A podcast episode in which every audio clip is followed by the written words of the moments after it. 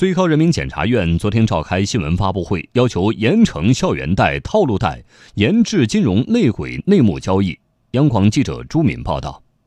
日前，最高人民检察院印发了《关于充分发挥检察职能，为打好三大攻坚战提供司法保障的意见》，并于昨天正式发布。最高人民检察院党组成员、副检察长童建明表示，意见要求严惩校园贷、套路贷，严治金融内鬼内幕交易，依法严厉惩处擅自设立金融机构、非法吸收公众存款、集资诈骗、网络传销、高利转贷以及校园贷、套路贷。以故意伤害、非法拘禁、侮辱等非法手段催收民间贷款等严重危害金融安全、破坏社会稳定的犯罪行为，